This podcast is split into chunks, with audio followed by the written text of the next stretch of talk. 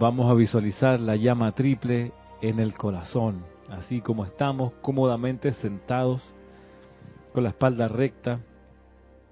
Vamos a relajar conscientemente los músculos de los hombros, del cuello.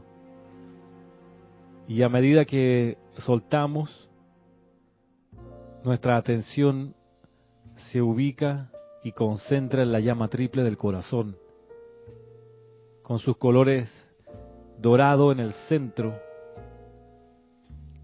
rosa al lado derecho y azul al lado izquierdo. Y a medida que ves esta llama internamente dice, yo soy ese, yo soy. Yo soy ese, yo soy. Yo soy ese, yo soy. Visualizas ahora esta llama triple que por el lado izquierdo se expande y envuelve todo tu cuerpo con esa luz azul. Ves ahora la llama dorada también que se expande y envuelve todo tu cuerpo con ese fuego dorado. Y a tu lado derecho la llama rosa también se expande y envuelve todo tu cuerpo y eres solamente, únicamente un ser de llama, plenamente expandida y exteriorizada. Este es tu cuerpo de luz, la protección invencible contra todo mal, contra toda inarmonía. A través de ti, Dios, la presencia yo soy, se asoma al mundo. Y es así como visualizas hacia arriba la energía que desciende por el cordón de plata que ahora se ha amplificado al mismo ancho que la llama triple que te envuelve y que tú eres ascendiendo, ascendiendo, subiendo en atención y conciencia y ves el cuerpo de fuego blanco sobre ti y en el centro de ese cuerpo la llama triple también. Y dices, yo soy ese, yo soy, yo soy ese, yo soy, yo soy, todo lo que yo soy es, yo soy ese, yo soy. Y ahora haremos un ejercicio de respiración rítmica para magnetizar el plan divino en esa forma de la llama triple. En la inhalación visualizas la llama triple descendiendo desde el cuerpo de fuego blanco por el cordón de plata hacia tu corazón. En la absorción ves esa llama triple flameando en el centro de tu ser. En la exhalación visualiza esa llama triple envolviéndote de adentro hacia afuera. Y en la proyección visualizas esa llama triple que se dirige a tu lugar donde resides, llenando todo allí con esa energía bollante, elevadora, protectora, iluminadora. A la cuenta de tres, comenzamos.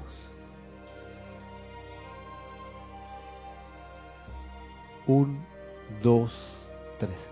Yo soy inhalando el plan divino cumplido desde mi amado yo soy.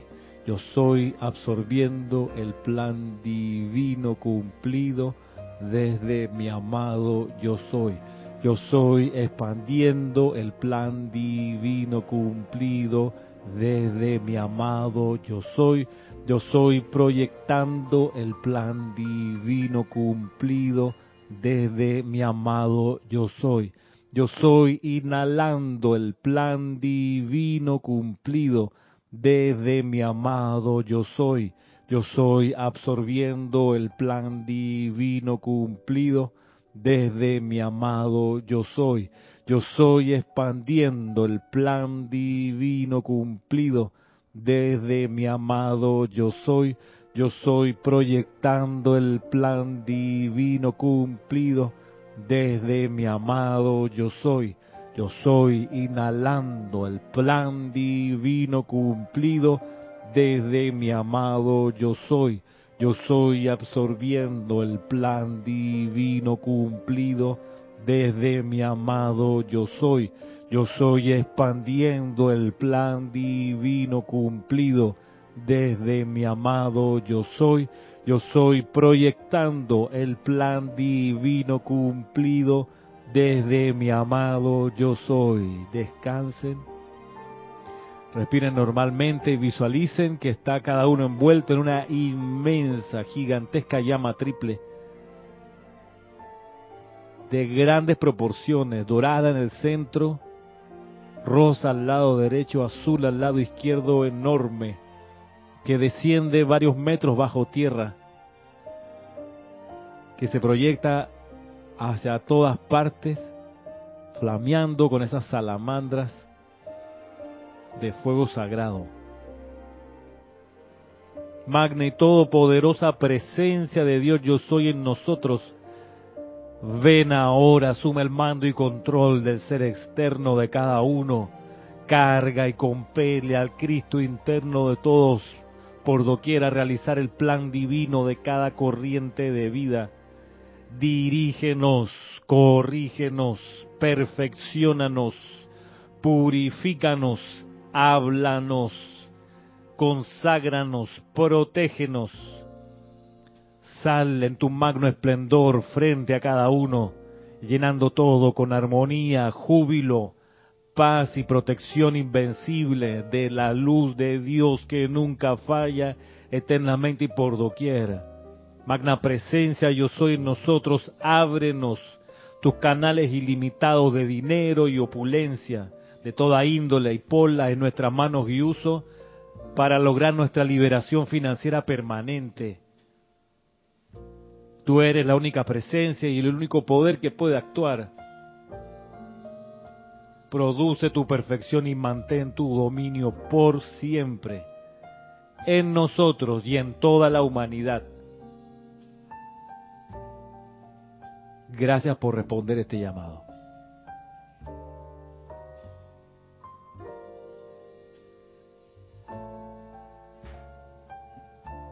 Tomando una respiración profunda, suavemente abran sus ojos.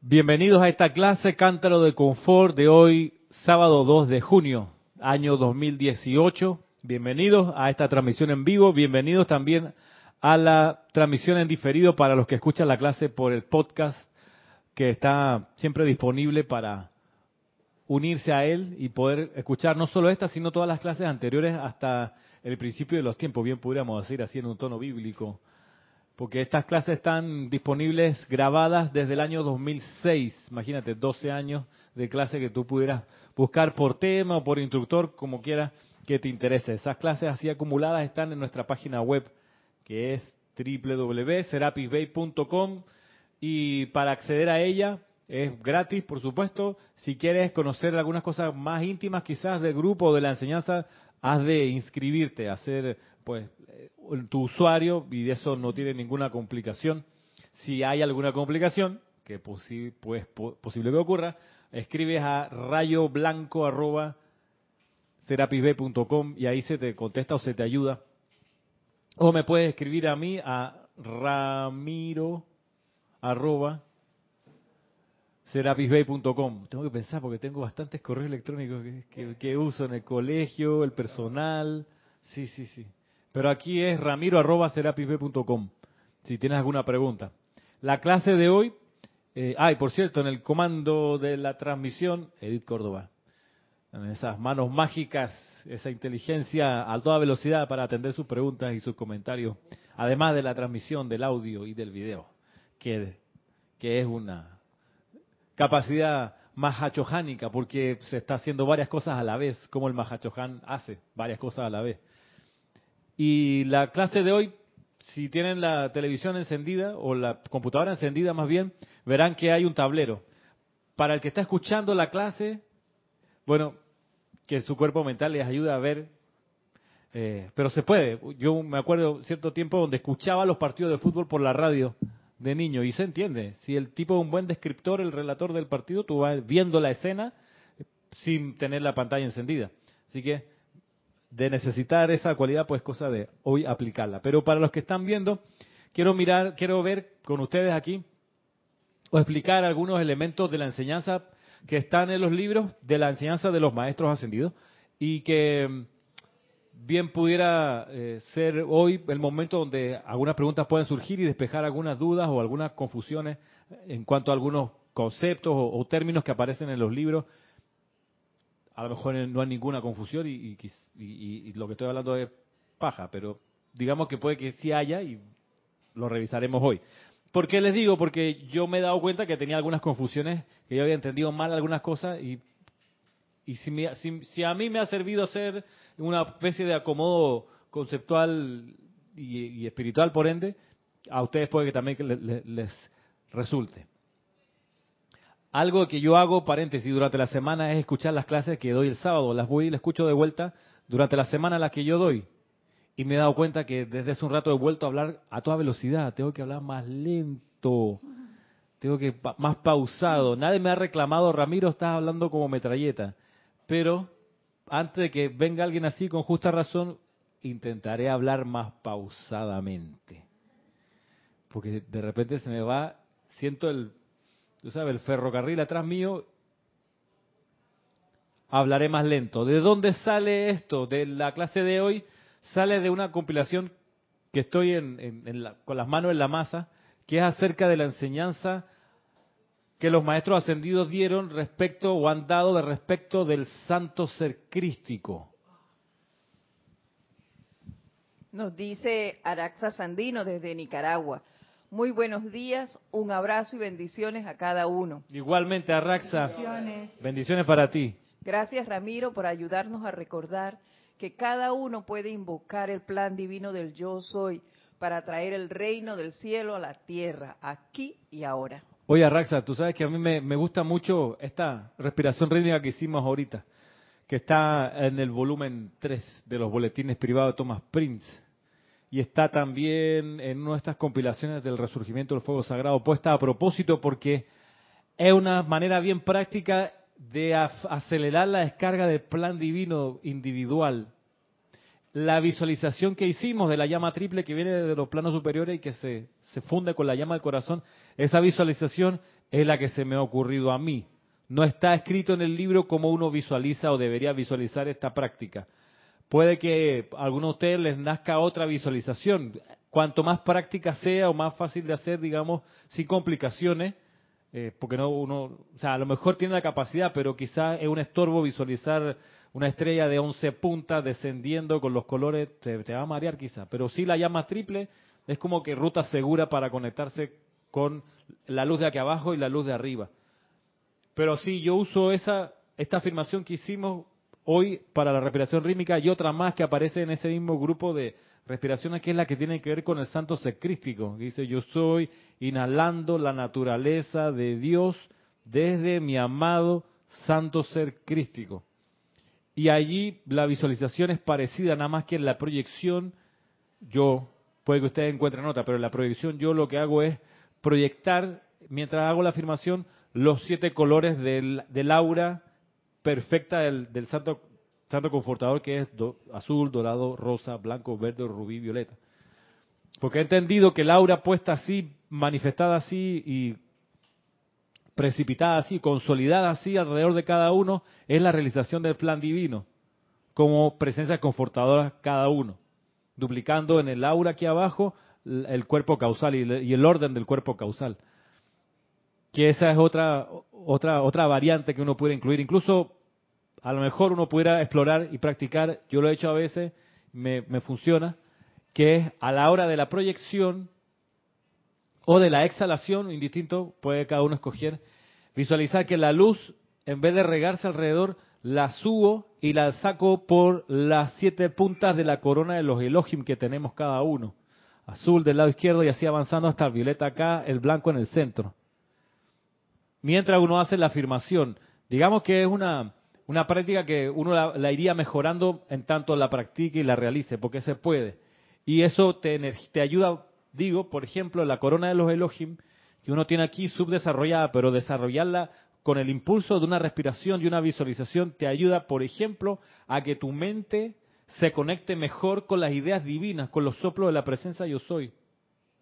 Que te ayude también a visualizar más claramente lo que quieres precipitar. Y de hecho, de hecho eso pasa, mira, cuando uno empieza a, fortalecer y expandir la corona de los Elohim, insisto, acá, como si fuese la estatua de la, libertad, replicar eso, azul, dorado, rosa, blanco en el centro, a la derecha el verde, los rubillos y violeta, al amplificarlo se aclara bastante la visualización de lo que uno quiere precipitar y la conexión de la mente inferior con la mente superior.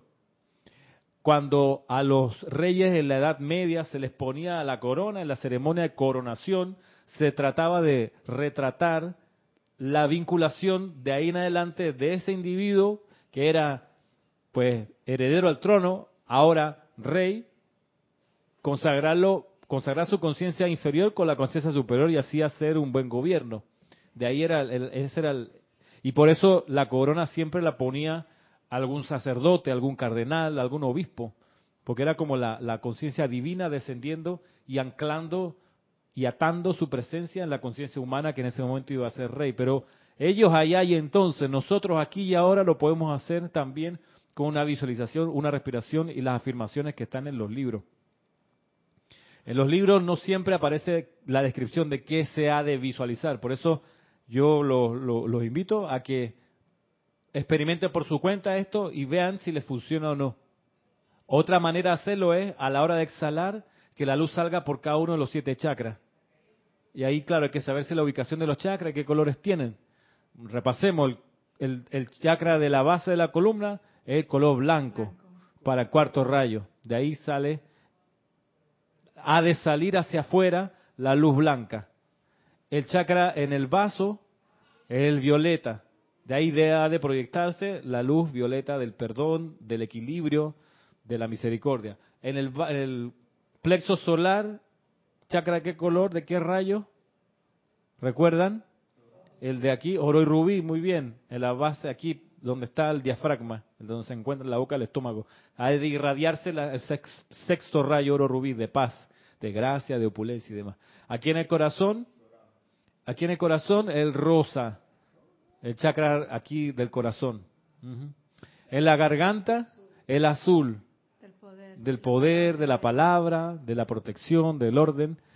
Aquí en el verde, el verde del, del quinto rayo, que la semana pasada hablamos que eso también uno puede visualizar como un sol en el centro del cerebro pero el chakra debería entonces irradiar en todas las direcciones.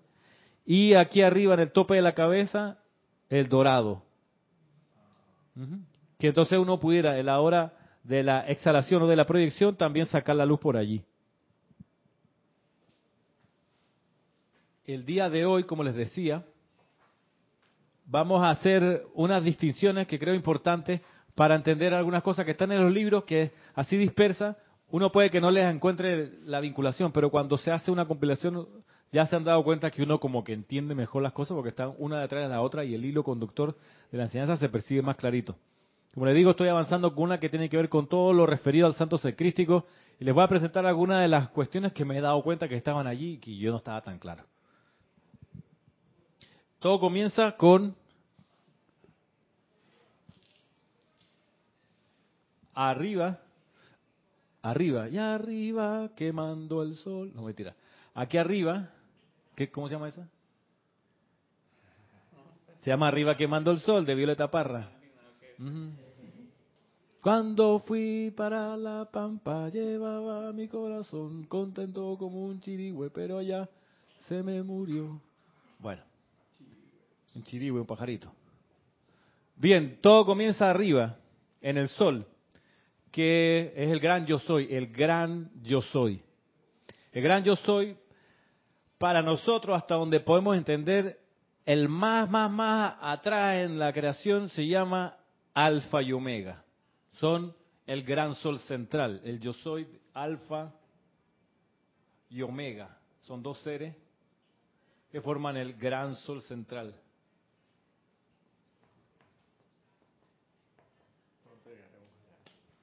¿Cómo?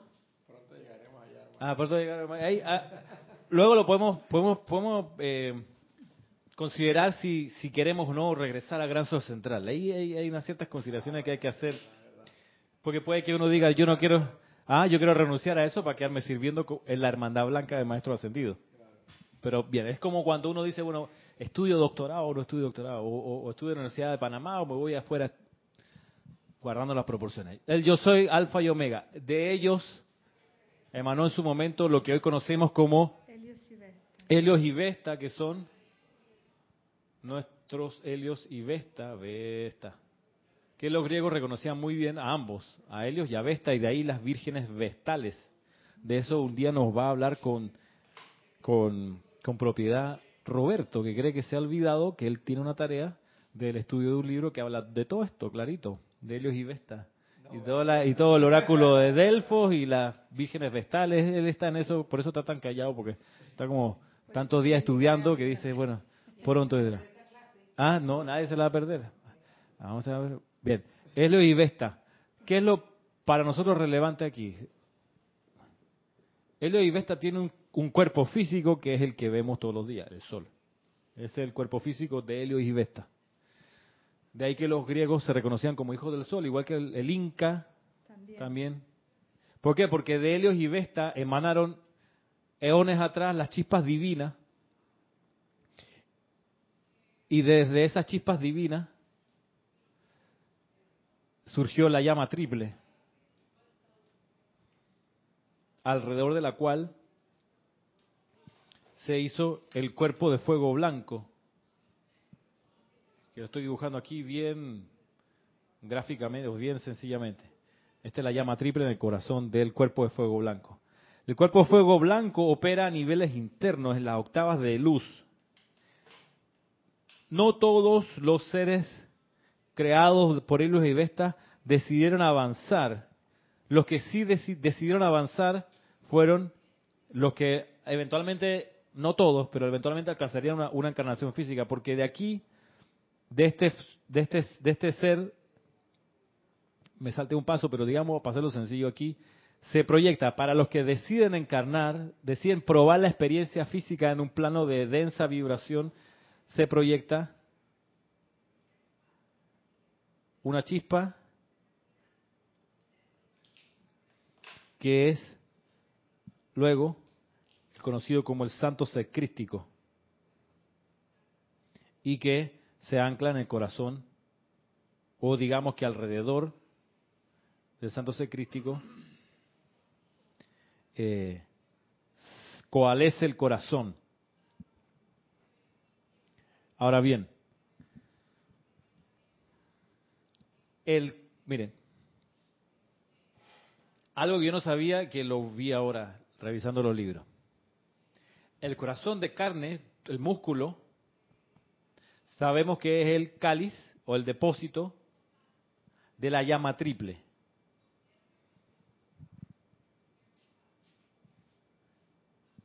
Aquí está el corazón, es el, es el cáliz donde se asienta la llama triple. Y la llama triple, por su parte, es el cáliz donde se asienta el santo secrístico. ¿Ok? Hay un cáliz dentro del cáliz. El cáliz es esta forma que... El cáliz, pues. el cáliz. Que está representado así. Es como un cuerpo dentro de otro cuerpo. Sí. El cuerpo, por eso, por eso decíamos que el corazón físico es el, es el primer órgano en crearse. Aquí cuando, cuando, cuando se, se funden los gametos y las primeras células nacen, son las del corazón. Pero además tiene que ser la sustancia, la mejor sustancia nuestra porque va a recibir durante toda la encarnación la más alta vibración del ser aquí en el plano en la forma que es la chispa divina, que es la llama triple. Es la, es la, es la, la, la, energía de más alta vibración que cada uno tiene, la llama triple. Por eso lo tiene que, apañar y sostener el mejor músculo de todos. El corazón es como, es como por ejemplo, el, material que sostiene en los altos hornos, donde hay esta, esta donde se funden los metales. O sea, el, el, el depósito donde se, se, se, se derrite, digamos, el cobre, ese depósito tiene que ser de una calidad tal que aguante las altísimas temperaturas del cobre derretido. No es cualquier material que hace, el mejor de todo, lo ponen ahí para, para hacer el depósito de ese, de ese mineral derretido. Una pregunta. Aquí primero Roberto y después. No, rapidito, que es como la manilla del catcher, que es el único que tiene una, una, una eh, di- diseño especial para apañar la bola que viene a tan alta velocidad. Y, y, y no puede, la manilla de él es única, no es como la manilla o el guante de, los de beisbolistas, de los demás, es especial. Es especial. Bien, buen buen símil. Si es la alta, la vibración más alta, ¿por qué la gente se enferma del corazón? Se enferma el corazón O bien de la enfermo.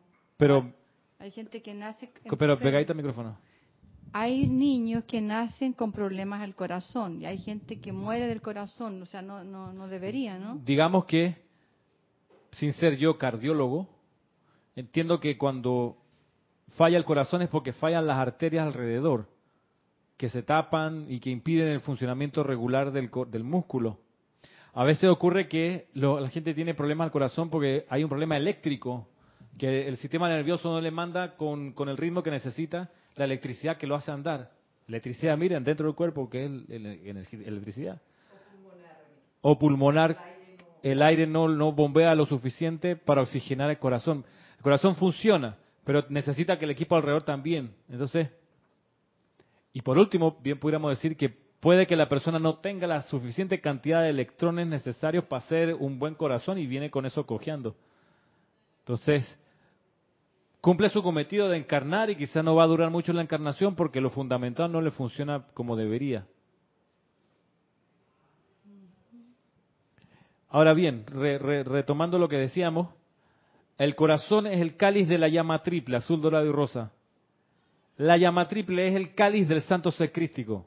Y el santo ser crístico es un ser que no aparece retratado en la lámina y que es el mensajero entre la presencia yo soy y el ser inferior.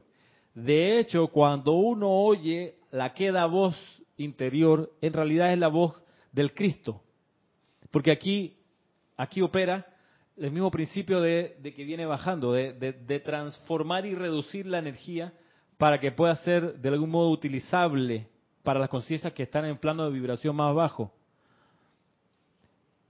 Porque la presencia yo soy en su cuerpo de fuego blanco tiene una altísima vibración que nosotros acá no aguantaríamos. Solo la aguantamos en la medida que es reducida por nuestro santo ser crístico. Y solo aguantamos al santo ser crístico en la medida que es reducida su vibración en la llama triple. Sería lo mismo que, que esto, en una hélice de un avión a toda potencia, tirar un, nosotros pues una, una pelota de basquetbol, de fútbol, de lo que fuera, y va a salir disparada. La única manera que pueda ajustarse y que no salga disparada es que, yendo con la misma vibración, pueda introducirse en esa otra vibración. Claro. Sí. Entonces, ¿cómo uno, cómo uno puede conectarse mejor con el santo ser crístico? Respuesta, expandiendo la llama en el corazón. Expandiendo la llama en el corazón. ¿Cómo se expande la llama en el corazón?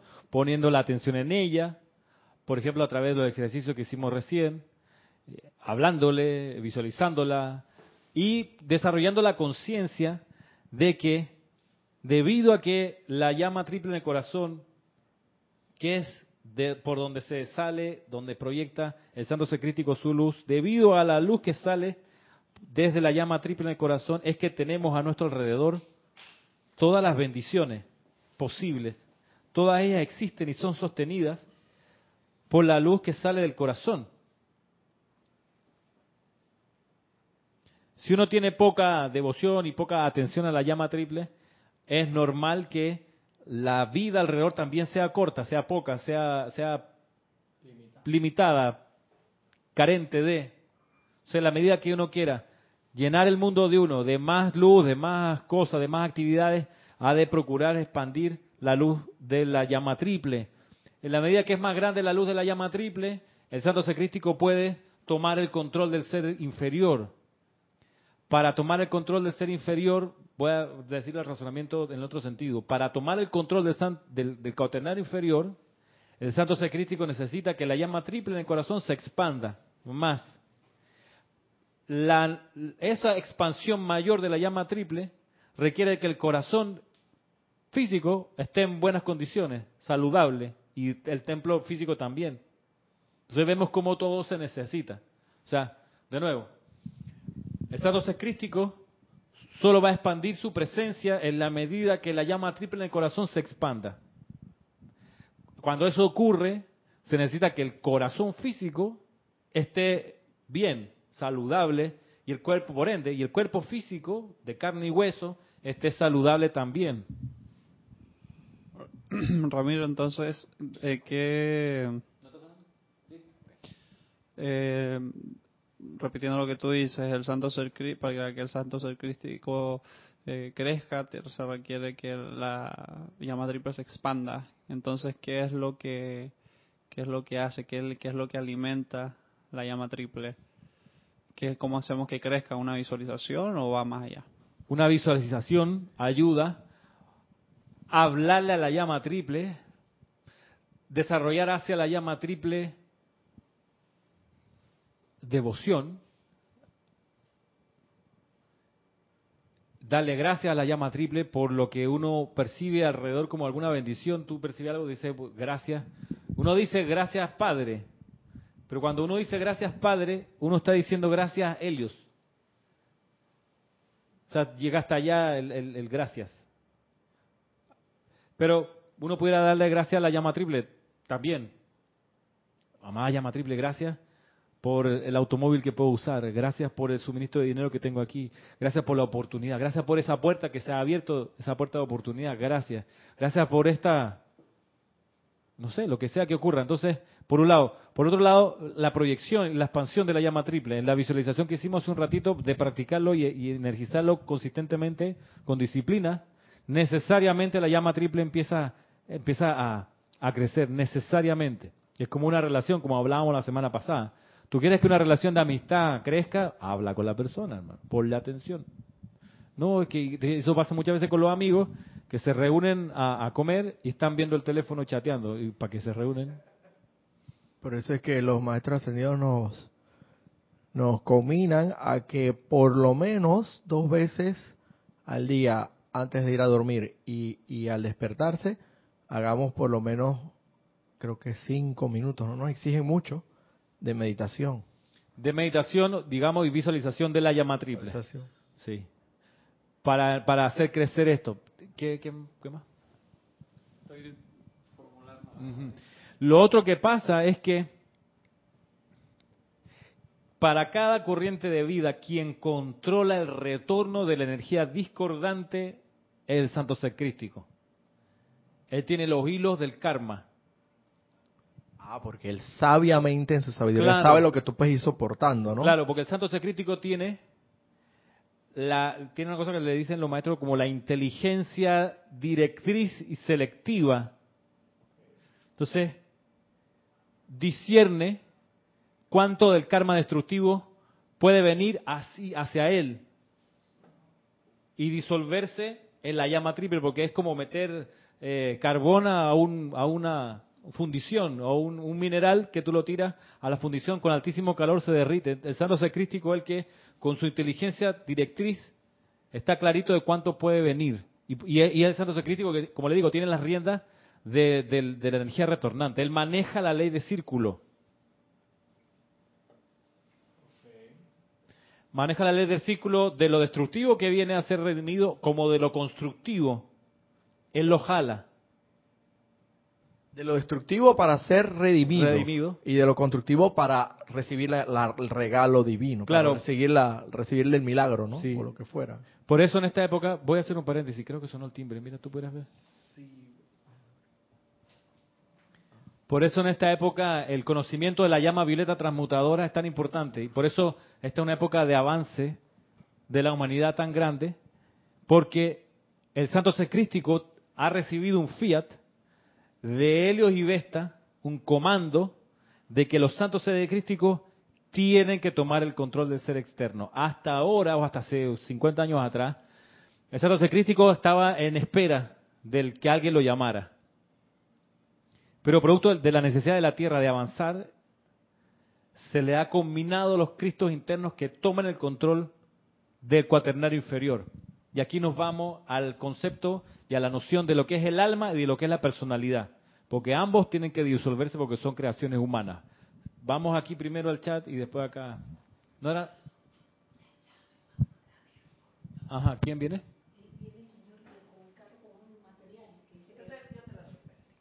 Víctor Asbat, desde Buenos Aires, dice, Dios te bendice, Ramiro, y bendiciones para todos. Gracias, Víctor, igual. Él tiene una pregunta. Dime. Decías que el ser de fuego blanco, la presencia yo soy, actúa en los planos internos, pero sabemos que la presencia yo soy está tres metros encima de uno. ¿Cómo se explica eso? Los planos internos están alrededor de uno vibrando a alta velocidad. Así mismo. Aquí está la llave de él. Sí, gracias. Pero tú lo conoces a esa persona, Maritza? Ya. Claro, es como, es como la película esta. Oye, gracias, Víctor, tanto tiempo. Vamos, Perú. Bueno, está en Argentina, pero vi, vi que a Guerrero lo dejaron jugar el mundial. Me alegro. Ay, ay, ay. Vamos, Perú. Este, claro, es como la película esta Doctor Strange. Cuando están entrenando a Doctor Strange, la sacerdotisa esa que lo recibe. ¿Tuviste a Doctor Strange? Ay, chala. Sí, ¿no? Sí, sí. Ella, de repente están hablando y ella hace algo, me- no me acuerdo qué movimiento, y, ¡pum! y lo pasa a los planos internos, ahí mismo no está. O sea, le abre como una dimensión. Eso pasa con los planos internos o los niveles internos. Están, están aquí. Están aquí. Nosotros vamos a ellos con nuestra atención. Así que la presencia de yo soy, cuando se, se dice que está en su cuerpo de fuego blanco a tres metros sobre nosotros, igual pudiéramos decir que es relativo esos tres metros para qué, pa' qué lado, para arriba, para abajo, para el frente, para atrás. Nosotros tenemos una conciencia limitada de tres dimensiones, la que usamos aquí para funcionar aquí en el plano de la forma. Pero eso no es la, la conciencia de la presencia yo soy. No, no, no, no se puede constreñir en tres dimensiones nada más. Puede tener 45 mil dimensiones a la vez, donde y en cada una de ellas es consciente. ¿Cómo? Digo, no sé, por decir un número infinita, 45.013.4, no, no sabemos, porque nuestra conciencia, aquí lo que necesitamos es las tres dimensiones y manejarnos con eso. Pero la presencia de yo soy no está limitada a tres dimensiones solamente.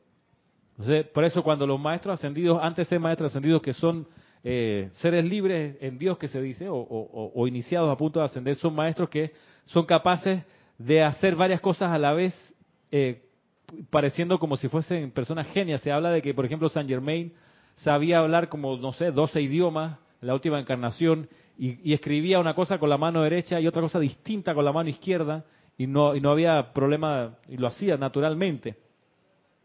De ahí que cuando uno toca acordeón, uno siente que el cerebro se le parte con cuatro pedazos, ¡pum!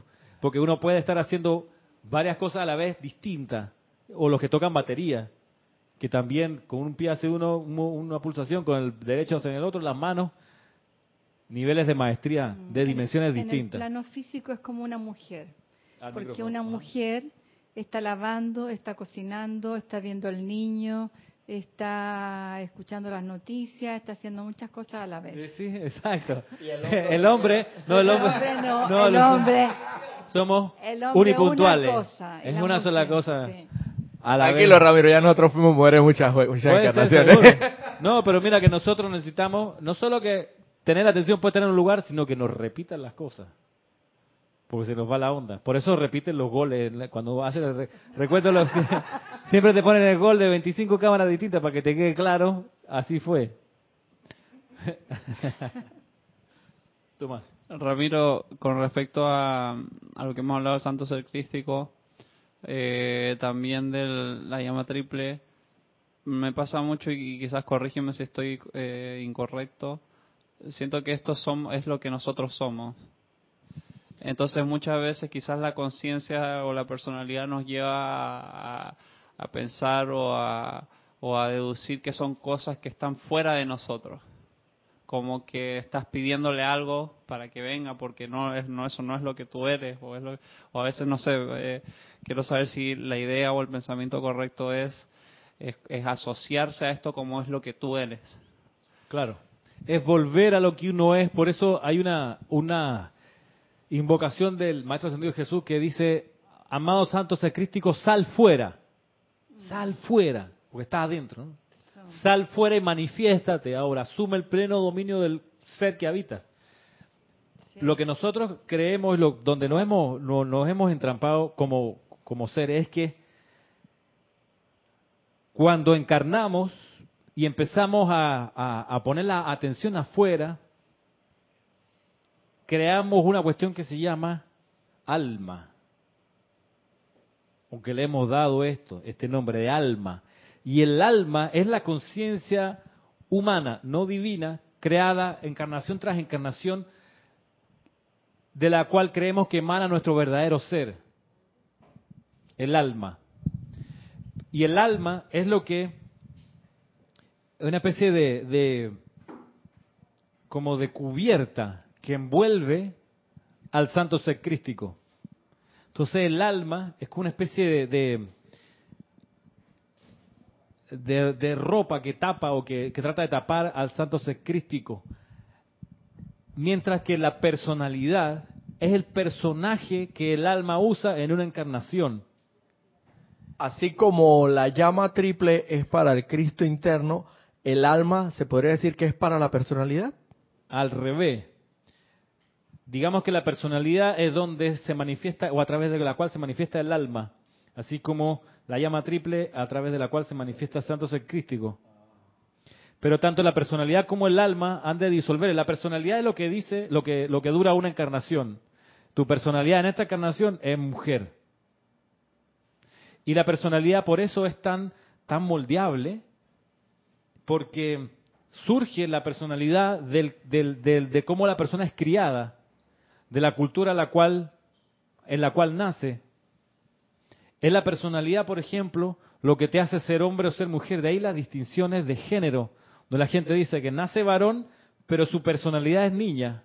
Entonces, dice, ¿cómo es eso posible? Bueno, es porque la personalidad es una creación, eh, digamos, contemporánea de cada encarnación y fluctúa con la época donde se vive.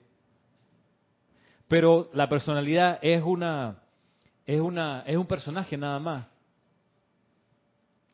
Por eso el cultivo de la personalidad trae tanto sufrimiento.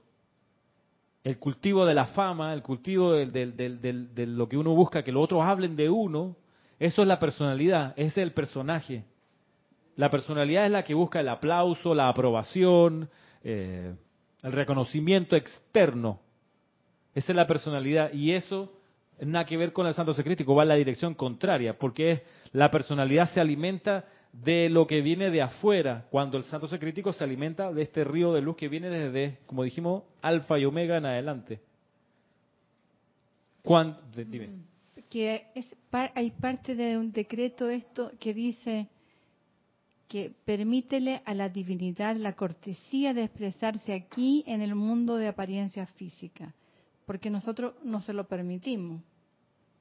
Entonces, eh, es cuando el, el decreto que, que se le habla al Cristo interno que sal fuera. Exacto. Sal fuera y manifiéstate ahora. Ahora. Porque todo, como dice Tomás, está dentro de nosotros. O sea, Claro. somos, somos nosotros. No es que está- tenemos que buscar afuera toda esa luz. Esa luz está aquí adentro. Está adentro. Mira que tanto tiempo buscamos afuera que la llama triple se empezó a reducir, a reducir, a reducir, a reducir.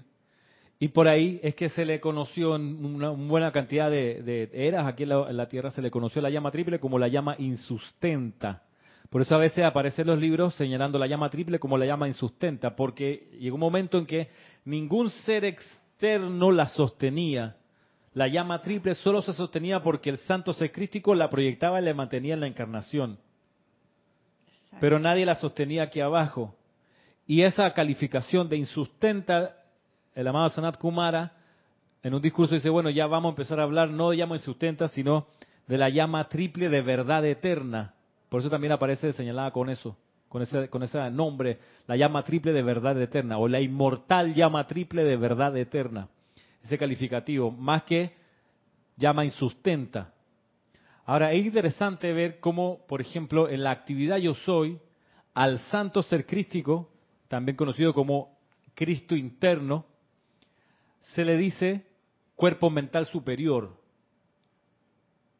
Y digamos que la- el asunto va por la línea de que el Cristo interno o santo ser crístico usa un cuerpo, el cuerpo mental superior. Así como la llama triple usa un cuerpo, el cuaternario inferior. La llama triple del corazón, aquí en el plano de la forma, usa un cuerpo, o los cuatro cuerpos inferiores.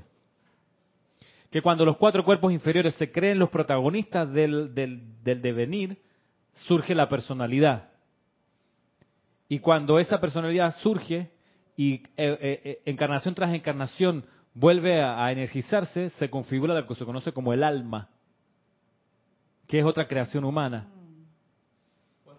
Sí, Podríamos decir que el alma es como la acumulación de conceptos de y, personalidades. y energía distorsionadamente calificada. que O sea, tiene que tiene su que desarrolla una, una conciencia el alma es lo que tiene miedo lo que se asusta Por eso mucho se habla de que salva tu alma. En realidad tú estás, tienes que redimir el alma. exacto disuelve tu alma debería ser que desaparezca porque tiene que llegar un momento en que dejemos los personajes humanos temporales que tomamos una encarnación los dejemos los descartemos y solo seamos únicamente el santo ser crístico plenamente descargado aquí en el plano de la forma eso como uno lo acelera expandiendo la llama triple en el corazón, que es el cáliz del santo ser crítico. Y como uno expande el santo ser crítico poniéndole cada vez más y más atención, ¿no? Adorándolo, venerándolo, Ajá. eh, Pero rindi- mira, rindiéndole el... y eso lo hace uno desde la perspectiva del ser externo. El- eh, pero debe llegar un momento en que eh, tu adoración, por eso los maestros enseñan a darle gracia y a adorar o invocar a la presencia yo soy. Esa es la actividad del santo ser crístico. Adorar, dar gracia, invocar a la presencia yo soy. Por esto nosotros, los decretos que usamos, las invocaciones, son magna presencia yo soy, no santo ser crístico. Son, son pocos los decretos donde se invoca al santo ser crístico. Que Porque cuando voy, porque cuando uno se para a hacer una invocación a la presencia yo soy, uno en ese momento es el santo ser crístico. Porque la personalidad no lo va a hacer, el ser externo no lo va a hacer, el alma no lo va a hacer. No lo van a hacer porque la función de ellos no es hacer eso, la función de ellos es lucrar de lo externo para constituirse como una entidad separada y creer que tienen identidad propia. Pero cuando uno agarra una invocación, magna presencia yo soy, es el santo ser crístico haciendo esa invocación, de- desde, desde él hacia adentro y arriba. Ok, asumiendo el, el hijo hablándole al padre. El hijo hablándole al padre. Y tú, obviamente, ya asumiendo que, con toda la certeza que tú eres el hijo. ¿Y dónde está el Espíritu Santo allí? En el aura descargada alrededor de la llama triple en la forma de los siete círculos concéntricos. Ese es el Espíritu Santo. y que tiene que ver en la vida diaria con la comprensión que al invocar yo soy, estoy invocando el yo soy de, de todas las corrientes de vida, porque yo puedo invocar y adorar a mi presencia y decretar, pero si mi conciencia no cambia y critico a los demás y no tengo paciencia y no tengo tolerancia, entonces estoy siendo dual con todo esto, porque en realidad estoy predicando como loro, pero no, no estoy trayendo esa adoración a la vida práctica. Claro, ¿por qué? Porque uno aprendió mal la actividad en la vida. ¿Y cuál, cuál es el mal aprendizaje? El juzgar, criticar y condenar y sentirse separado. Y, y toma un tiempo quitarse de ese hábito, toma un tiempo. Es como igual como cuando uno aprende una técnica mal desde el principio, eh, de físico, movimiento físico, una técnica de digitación en la guitarra un- o, un instrumento. Si uno lo aprende mal y practica así una semana, un mes, y alguien te dice, alguien que sabe más, y no se- eso no se toca así, desandar y desaprender el hábito toma más rato que esa, esa sola semana que uno practicó mal el hábito. Toma más rato, a veces toma un, un año, un mes. Piensa en la gente, es terrible porque hay gente que se aprende una partitura entera mal. Siempre hizo fa sostenido y ahí decía fa natural y no se dio cuenta. Y tú Entonces sabes- la digitación y todo el cerebro se armó para hacer el fa sostenido. Ups. Pero desaprender eso, por eso igual voy, todavía criticamos, juzgamos y condenamos porque el hábito lo tenemos bien metido. Porque creemos que estamos separados, por eso. Sí, se nos enseñó a que estábamos separados. Claro, porque si, si yo no critico no porque me estoy obligando a no criticar de la boca para afuera, pero si yo tengo ese ruido de crítica en mi mente, estoy criticando en silencio, pero estoy criticando. Y es cierto. Y eso lo voy a sostener mientras siga creyendo que los demás están lejos de mí y que yo soy aparte. Entonces ahí estoy con la personalidad. Con la personalidad. Por, eso, por eso es que uno juzga y condena, porque si tú supieras que el otro, en realidad en esencia divina, también es igual a ti, no, no, ni siquiera te diera por juzgarlo ni condenarlo, porque es realmente un hermano. Un hermano en Un la hermano- escuela, aprendiendo algo también, Mm. como uno que también está aprendiendo en la escuela. Y él aprendiendo sus lecciones en su momento con su karma, con su desarrollo. Por eso, cuando un, entre comillas, líder espiritual, tú lo oyes juzgar, criticar y condenar, estamos viendo un ser que está hablando desde la personalidad y no desde su santo- ser crístico. Por eso, cuanto más adelantada es la conciencia, menos, menos habla. Menos me- habla. O Me llamó la atención, tuve una conversación con una paisana mía que ella es cristiana y me hablaba de que están esperando y que va a llegar el Cristo. Yo digo, ¿qué Cristo va a llegar? Que el Cristo va a llegar pensando que es un ser Que, que, que- que va a venir como Jesús a la tierra. Digo, Cabalgando. ¿Qué Cristo si el Cristo eres tú mismo? Sí, Sí. pero eso así como que no se le puede decir tan a rajatabla a esa gente, Es digo yo. despertar, y, y- y- o sea que no entiendo. O sea, eh, eh, ellos tienen la, la atención afuera, esperando que la salvación venga de afuera. Claro. Sí, Sí, dame un segundito. los católicos. Ajá. Sí, que, que Sí, los católicos también están esperando la- la- el retorno del santo ser crístico, pero... No, el retorno de Jesús. El retorno de. Jesús, exacto. Pero El sabemos Mesías. que Jesús, siendo el Cristo, Jesús el Cristo, También con la interpretación correcta es que en realidad no es que va a venir Jesús, sino que va a venir lo que en esencia divina fue Jesús, pero en el corazón de cada uno, o sea, Sí, el, el Cristo interno de cada corriente de De vida. cada Esa es la segunda el venida. despertar de la conciencia? El despertar de la conciencia externa, despertar a que adentro, al hecho de que dentro de ella está el Cristo interno que es el esperando ahí Claro. que la persona le dé pasada. Pero, como les decía, desde los años 50 hacia acá, existe el fiat del comando de los poderes superiores, de Helios y Vesta, de que los santos crísticos ya no esperen más y empiezan a tomar el control del ser externo. Y comienzan con unas dispensaciones limitadas, eh, de primero de 100.000, no, perdón, primero de, de 2.000, de mil, 2.000. 2.000 cristos internos, después se pasó a 200.000, correcto. después un millón, en los años 50, de, de santos seres crísticos que, que sí o sí tomaban el control del ser externo, sí o sí. ¿Eso significa no libre albedrío? Significa, no, significa que el libre albedrío, que es del santo ser crístico el libre albedrío, toma el control del- del- de, la, de la encarnación total. O sea, no le permite más a la personalidad usar la energía para los propósitos de la personalidad. Ah. Y comienza con la, la retención o la cancelación del uso destructivo del libre albedrío. Y el uso destructivo del libre albedrío está incrustado en el cuerpo emocional del cuaternario inferior. Entonces los santos seres críticos que tuvieron la dispensación esa, y que yo entiendo que a medida que pasan los años, más santos seres críticos reciben eh, el comando de que lo tienen que hacer, parten con la purificación del cuerpo emocional, del cuaternario inferior para que, el cuerpo, para que el cuerpo emocional no impulse al ser a usar el libre albedrío de manera destructiva. Entonces, ¿cómo tú purificas tu cuerpo emocional? Aprendiendo a meditar, practicando yoga, eh, pacificando las emociones, eh, poniéndote feliz na- sanamente, eh, en fin, practicando música, tú purificas tu cuerpo emocional un montón. Y eso uno lo ve, por ejemplo, en estas grandes mareas de gente que se mete a estudiar música. Cuando se inaugura la, las Olimpiadas de Beijing, que hay un, pianista chino que toca el piano en la, la inauguración, que lo hicieron a propósito, el gobierno chino pidió que él tocara ahí la, para la inauguración porque el, el- el gobierno chino quería impulsar que los niños aprendieran no solo deporte, sino música también y piano. Bueno, les resultó. Y yo me acuerdo del comentario de un, de un, de un, de un primo pianista que decía, claro, hoy en día, 10 años después, hay más niños chinos aprendiendo a tocar piano.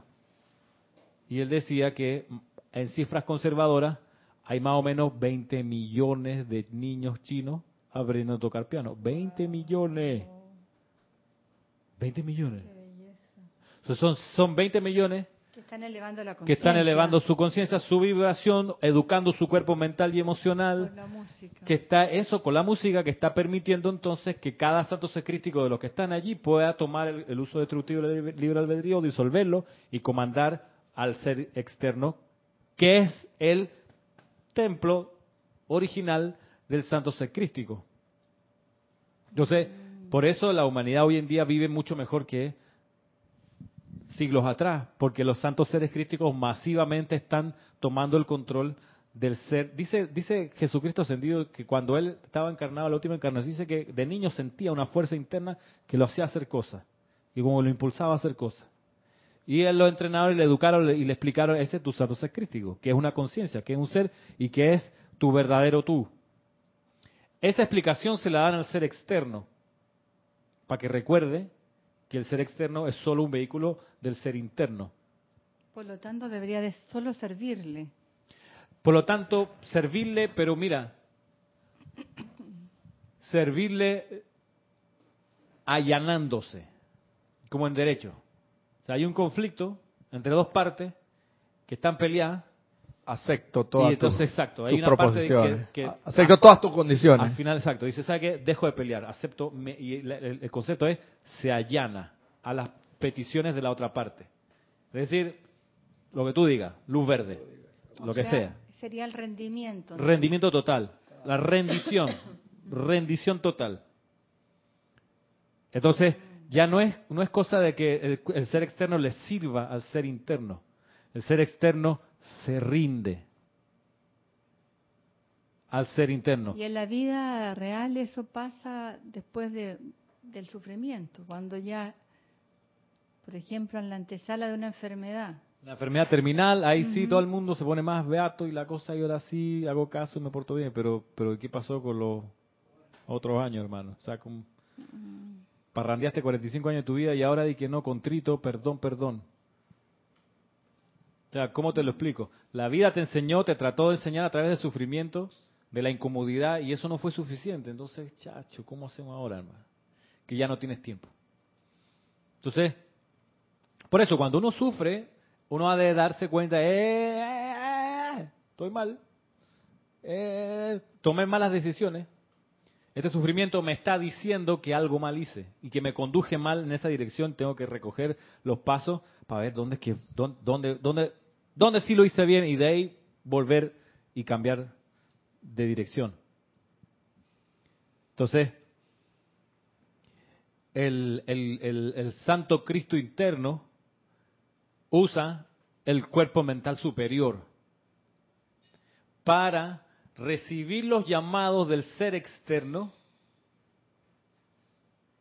o recibir, digamos, la información que el ser externo le trae. Y dice los maestros que el santo ser crístico le habla a la presencia yo soy, más o menos en estos términos, comillas, más o menos. Tenemos en el plano de la forma esta necesidad. ¿Tú qué crees que se puede hacer con eso? Supongamos que uno acá está pasando una enfermedad y uno hace un llamado. Más gran presencia, yo soy sana mi cuerpo. El Cristo interno va a la presencia y le dice, tenemos un problema de enfermedad, ¿qué podemos hacer con esto? Entonces la presencia le descarga energía y el Cristo interno la irradia acá para resolver la situación. Pero para que la solución sea expedita, el cuaternario inferior tiene que estar aquietado. Si el cuaternario inferior no está aquietado, la solución tarda en llegar. No es que nunca llega, sino que tarda en llegar. Es como cuando tú quieres hablar con alguien y la persona está ofuscada discutiendo por celular con otra persona. Y tú la ves caminando para allá, echando humo, bla, que no sé qué. Tú dices, bueno, este no es el momento para preguntarle si, si me presta el carro o, si quiere un café. No es el momento. Tienes que esperar que se calme la persona y ahí, un ratito después, abordarla. Lo mismo el Cristo interno. Si aquí uno abajo, en el ser externo, está mentando madre, o está nervioso, o está asustado, o está laca, laca, laca, laca, laca, hablando con alguien, o payaseando, o perdiendo el tiempo, entonces el santo secrístico ya tiene la, la dispensación para descargarla, tiene que esperar que uno se aquiete. Por eso es tan importante practicar el aquietamiento todos los días. Porque así es que viene más rápida la respuesta. Tú, tú puedes pasarte un año entero haciendo decretos sin parar, pero si no te aquietas, esos llamados cuya respuesta ya está lista no van a poder descargarse porque necesita que uno esté. La mar estaba serena, serena estaba la mar. Y también tiene que ver entonces con, con la enfermedad en el sentido de que si se produce la sanación, pero no estás consciente de esta verdad, vas a volver a enfermar entonces. Claro, No va a ser permanente esa sanación. Exacto. No fue sanación, pues, fue solo salud. Fue curación. Mm, Fue curación que le ayuda a la persona a andar un tiempo más, eh, experimentar más de lo mismo quizás, pero si no logra iluminarse y entender por qué ocurrió lo que ocurrió, va a repetir la, la enfermedad, el problema. Lo va a repetir. Rabino, entonces cuando uno carga por ahí una mm, eh, de estas pruebas que uno tiene que pasar, uno también tiene que decretar, invocar por iluminación para saber qué fue lo que hizo. Así mismo, Tomás. Y mira, yo me lo pregunto de tanto en tanto, ¿y en qué me equivoqué? Entonces, en serio, más a presencia de Jesús, muéstrame cuál fue mi error aquí. Te iba a hacer una Y pregunta. de, y, voy- y de repente te llega el, te cae el cuara, como dice Lorna. Te, te cae el cuara. Sí, te cae la teja.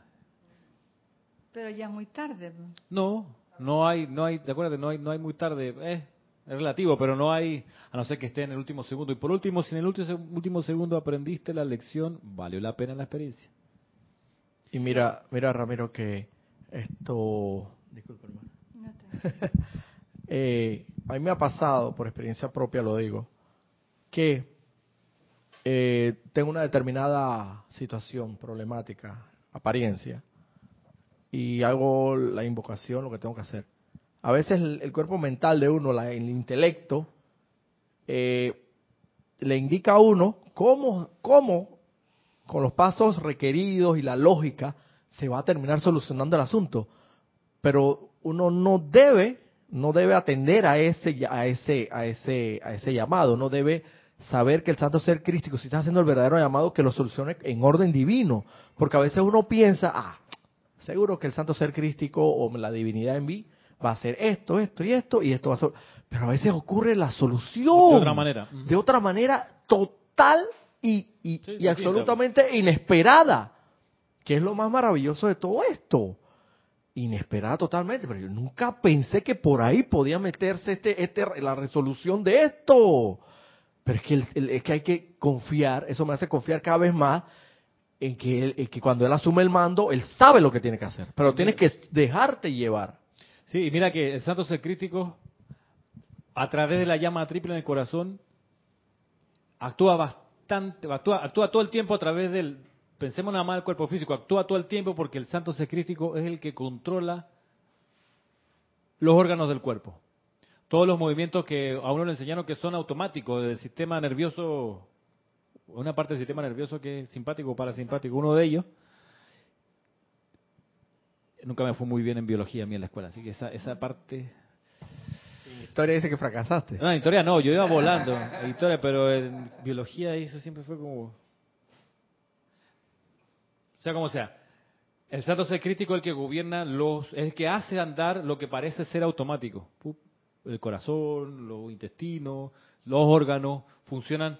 Entonces, es de ahí donde se necesita que el cuaternario inferior esté educado para alimentar bien al cuerpo físico, porque el, el, el santo crítico lo va a hacer funcionar, pero si todo el rato uno le tira basura al cuerpo físico, bebidas alcohólicas, eh, carne y todo lo que es nocivo, eh, el santo ser crístico, máxime si no se le invoca nunca, está con las manos un poco atadas. Lo otro importante, ya para ir terminando después de la pregunta acá, lo otro importante es que así así no se me duerme Tomás, que está aquí. sí, te veo como, ¿tú, tú estás bien? ¿Estás? ¿Sí? Vamos. El, el árbitro decretó cinco minutos de alargue, así que todavía podemos ganar el partido. Este, iba a decir que así como el santo sacrístico proyecta la llama triple que es su cáliz en el plano de la forma y que eso es lo que permite la encarnación, asimismo el santo sacrístico es el que retira la llama triple del corazón y así se acaba la encarnación.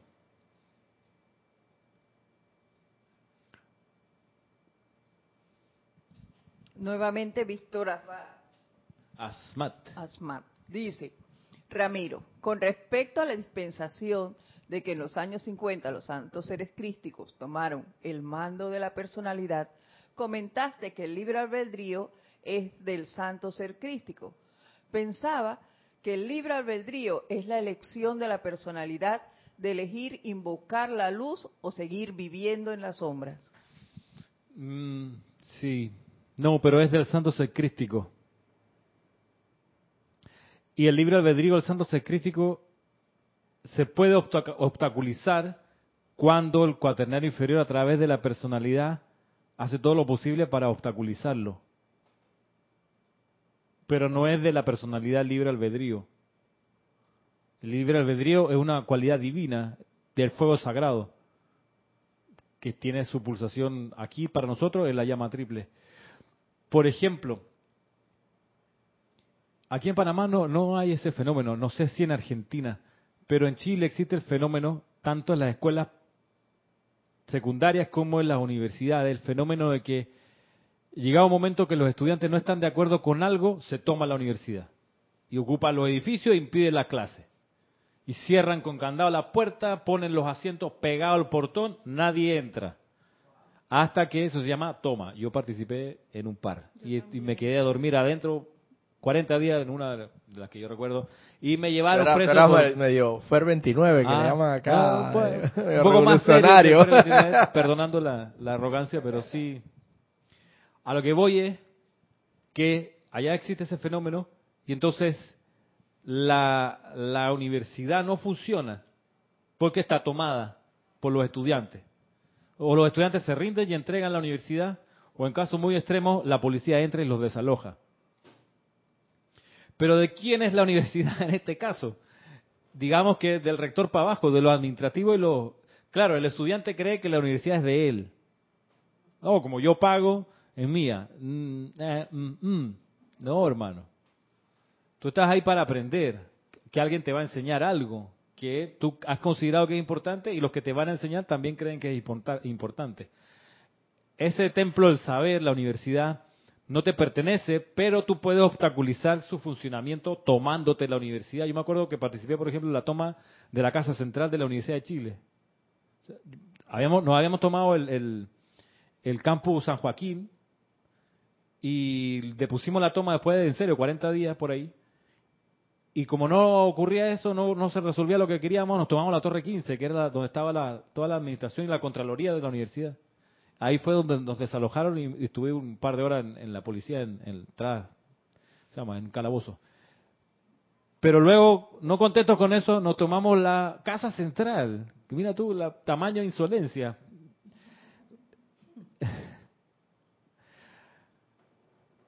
Entonces, Propio de una conciencia estudiantil. de estudiantil, sí.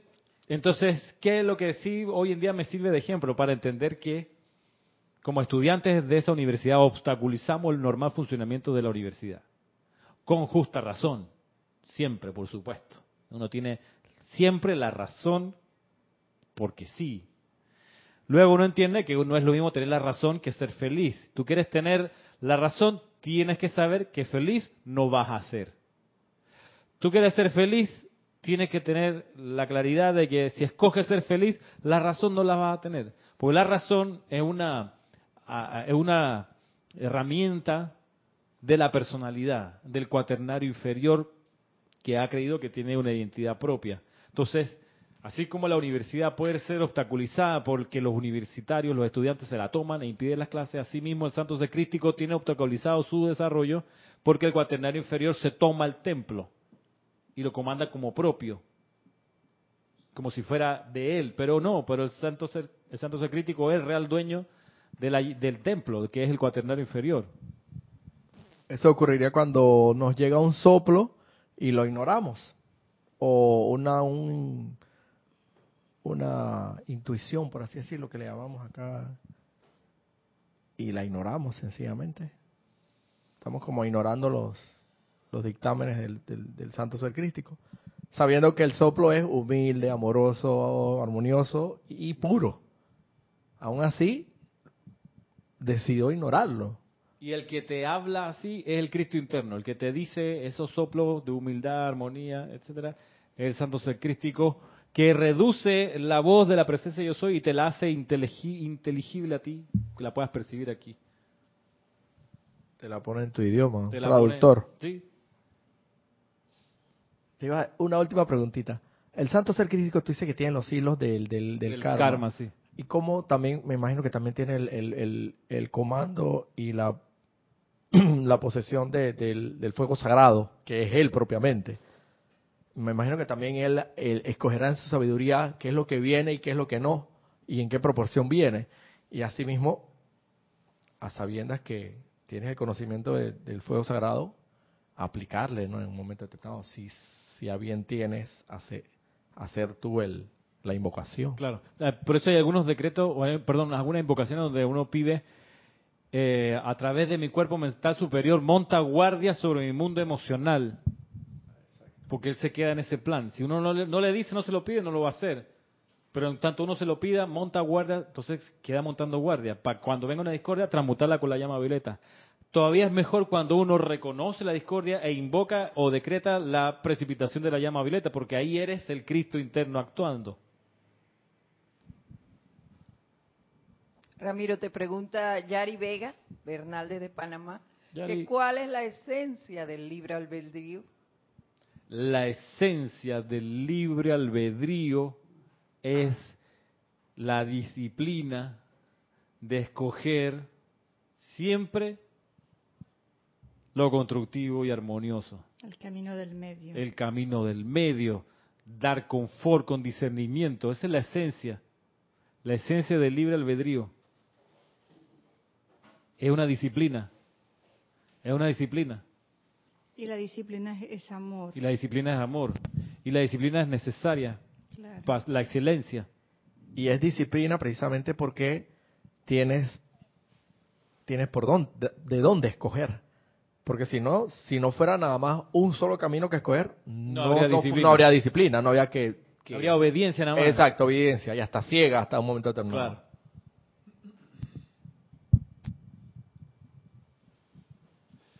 Ya estamos pasados de tiempo. Hay que, hay que. Sí, está chévere. No, mientras estoy haciendo, en serio, armando esta compilación, yo digo, ¿y esta vaina? Porque no la había entendido así y ahí está clarito, clarito como es. Pronto saldrá la publicación, pero, pero, pero vale, vale la pena, parece. Bien, será hasta el próximo domingo 9 de junio. Y si no nos vemos, pues muchas gracias, será hasta entonces.